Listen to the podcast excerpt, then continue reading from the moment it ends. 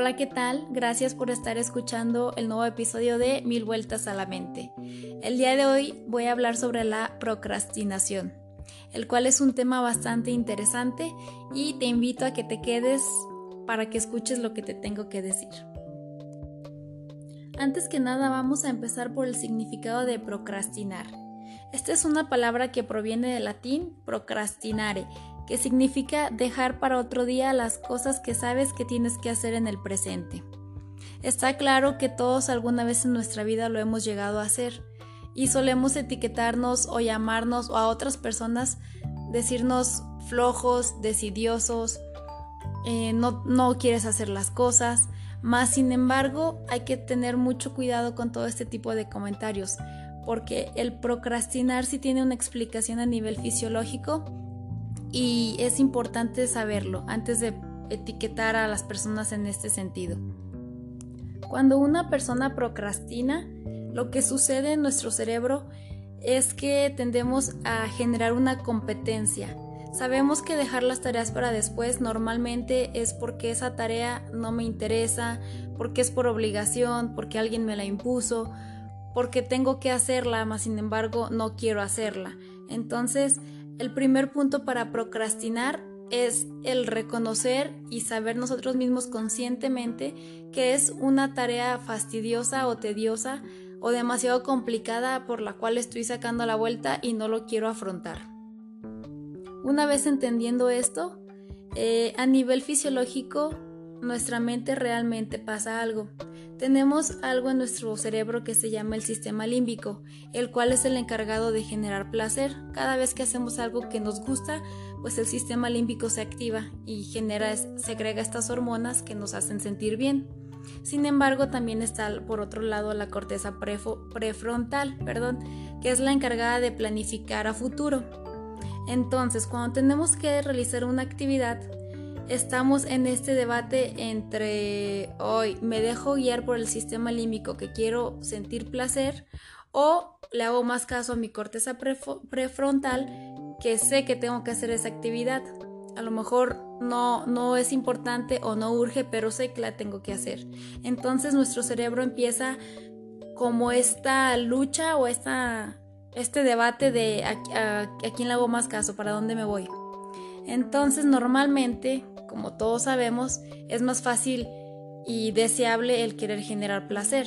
Prefiero decir, lo hago después y, mejor me pongo a ver este capítulo de mi serie favorita o a lo mejor salgo a caminar un rato y regresando lo hago, que ya estamos procrastinando y nos ganó el sistema límbico. Aquí ya generamos placer en nuestro cerebro y la corteza prefrontal pues ya dice, pues bueno, ya ganó, ganó la emoción, entonces lo dejamos para después.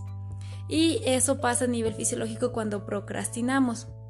Es, este, esta decisión de, me ganó pues más fácil la actividad que me genera placer, a la que tengo que esforzarme y tengo que poner eh, esas ganas que no, que no quiero, pero tengo que.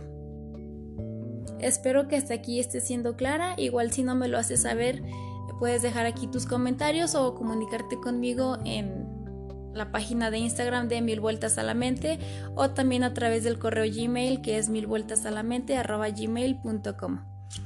Pues bueno, sabemos que hay personas que procrastinan más que otras. Eh, sin embargo, vamos a ver qué pasa, qué, hay en el trasfondo de esta situación, que nos dejamos llevar más por ese, por ese placer instantáneo, momentáneo que, que deseamos y obtenemos en lugar de hacer las actividades que tenemos que hacer. Uno de los factores más importantes y que más tienen que ver con esta situación de procrastinar es la personalidad de cada ser humano. Si tú, por ejemplo, eres una persona bastante perfeccionista, lo que pasa cuando pospones tu actividad es que tienes miedo a que no quede perfectamente como está en tu mente. Entonces dices, Ah, no, ahorita no es el momento porque necesito, no sé, a lo mejor mi pluma es azul y necesito la rosa, entonces no me va a salir como yo quiero. Y ya, fue el pretexto perfecto para procrastinar. Y esto que quede claro es a nivel inconsciente, tú no lo haces realmente con toda la intención. Sin embargo, el ser una persona perfeccionista pues sí puede llegar a afectar porque eh, queremos todo perfección y pues después y después y siempre cada, cada vez que quieras hacer esa actividad pues vas a encontrar algún pretexto para, para darte cuenta y sentir que, que no es el momento perfecto porque no va a quedar como tú quieres. Pues bueno, esta es una, una de las causas por las que las personas procrastinan. Otra de ellas que va muy de la mano es eh, sentir inseguridad. ¿Por qué? Porque la persona duda de sí mismo. Es que si lo hago, este, no me va a salir como yo quiero. Y es que me van a criticar. Y es que no les va a gustar. Y es que, y es que, y es que, y es que. Entonces ponemos a todos antes que nosotros porque tenemos esa inseguridad y ese miedo a que nos critiquen y miedo a que nos juzguen. Entonces es muy fácil eh, tomarnos de ahí para dejar las actividades para después. Otro, otra cuestión que también va muy relacionado con esto es la baja autoestima.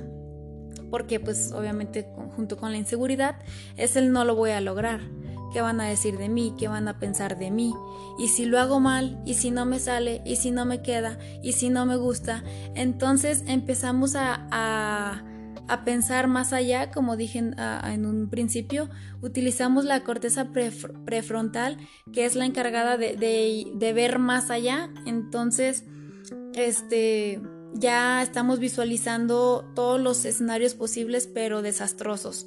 ¿Y debido a qué? A que nuestras emociones no están al 100 y nuestro bienestar emocional tampoco está muy muy equilibrado que digamos entonces esto nos genera y nos lleva a, procrastinar sobre todo otra de las cuestiones pues sería que la tarea es muy compleja, que decimos, ay, es que me da pesar, no sé por dónde empezar, no sé qué hacer.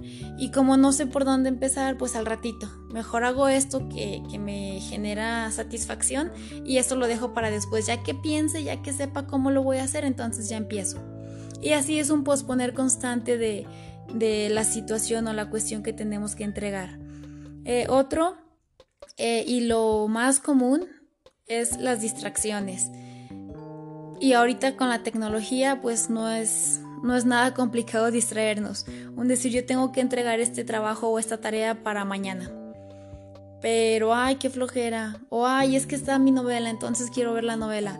O ya nada más veo un capítulo y ya. O bueno, ya agarré el celular porque ya voy a hacer mi tarea. Pero accidentalmente me metí a Facebook, me metí a Instagram. Entonces pues ya no lo hice, ya se me fue media hora, esa media hora que pude haber utilizado para aventajar mi trabajo, mi tarea. Entonces, eh, aquí hay que tener mucho cuidado con las distracciones porque es bastante fácil. Si, si te cuesta mucho trabajo enfocarte y sobre todo si es una tarea, tarea difícil, perdón, eh, te va a costar bastante trabajo eliminar todas esas distracciones. Y como te comentaba, sobre todo el problema de regulación de emociones, porque si tú no estás completamente eh, bien contigo mismo, eh, vamos a, a, posponer y vamos a sacar pretextos de debajo de la manga para poder procrastinar, porque nunca nos va a gustar lo que vamos a obtener. Y algo muy importante aquí hay que reconocer que nadie somos perfectos que lo que se hace sí hay que hacerlo de la mejor manera posible, pero la perfección no existe, al menos en, a nivel humano nadie somos perfectos.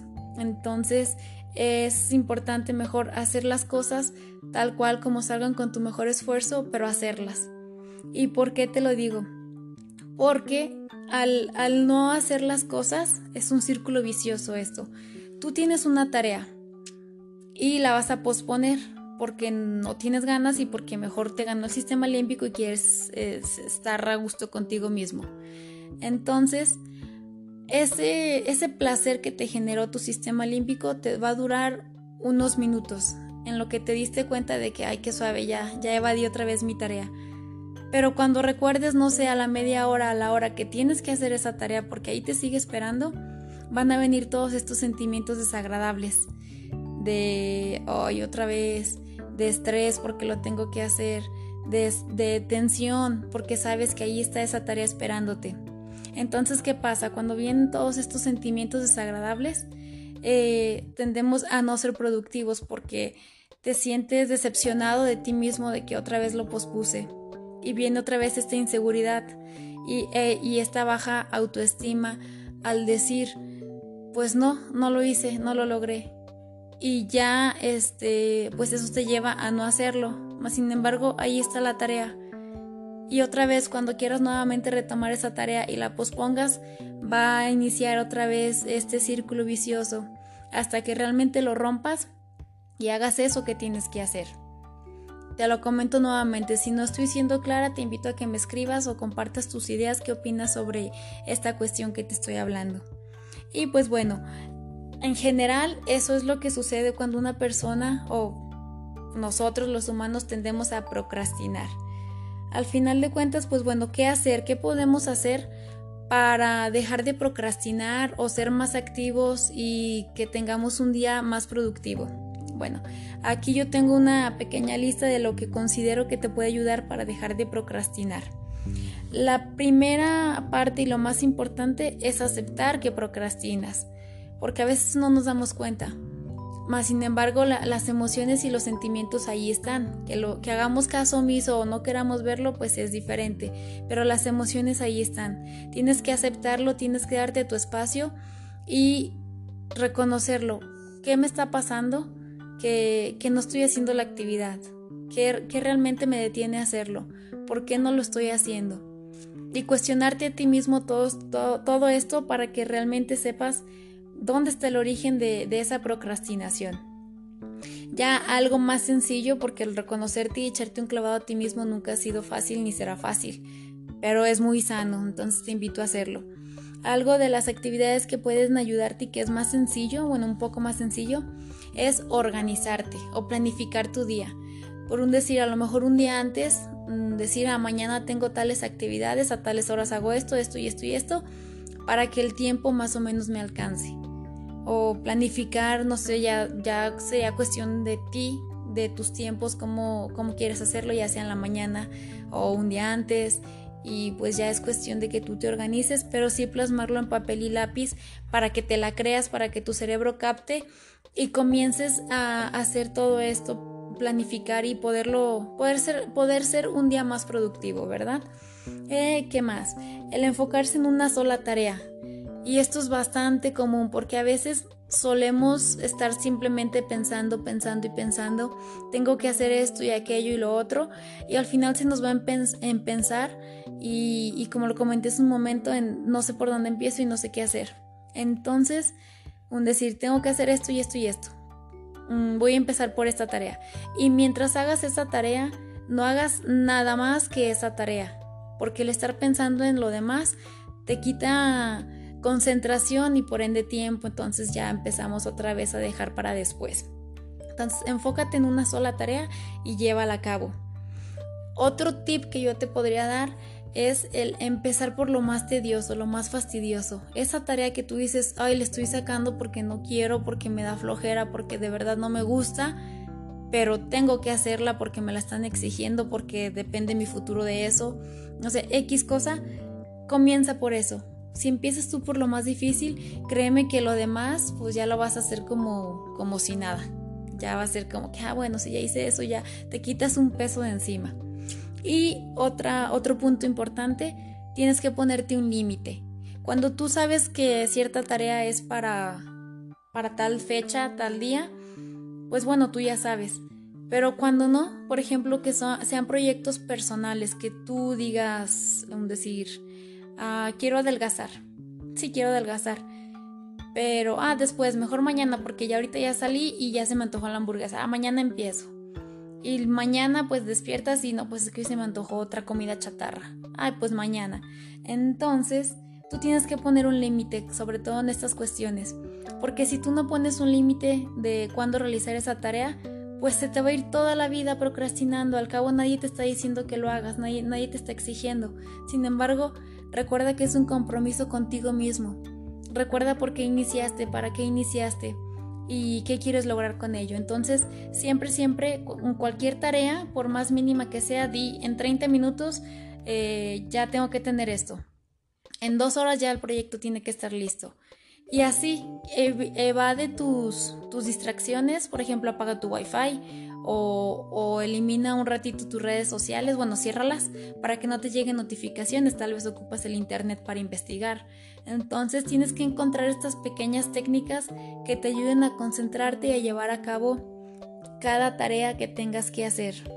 Y al realizar todas estas tareas o cosas que, que tengas por realizar, créeme que automáticamente vas a mejorar tu autoestima y vas a sentirte una persona más segura y si, si padeces de ansiedad, también esto te va a ayudar bastante porque ya no vas a estar pensando y dándole la vuelta de nuevo al asunto.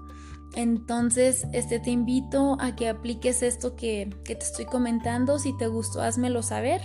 Espero que no haya sido algo confusa o que haya sido muy repetitiva. Créeme que estoy trabajando en ello.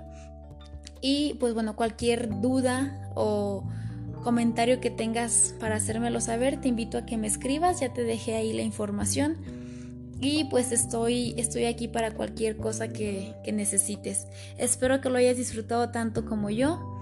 Y pues nada, espero que, que pongas en marcha todo esto y dejes de procrastinar. Te envío un fuerte abrazo y espero que estés muy bien.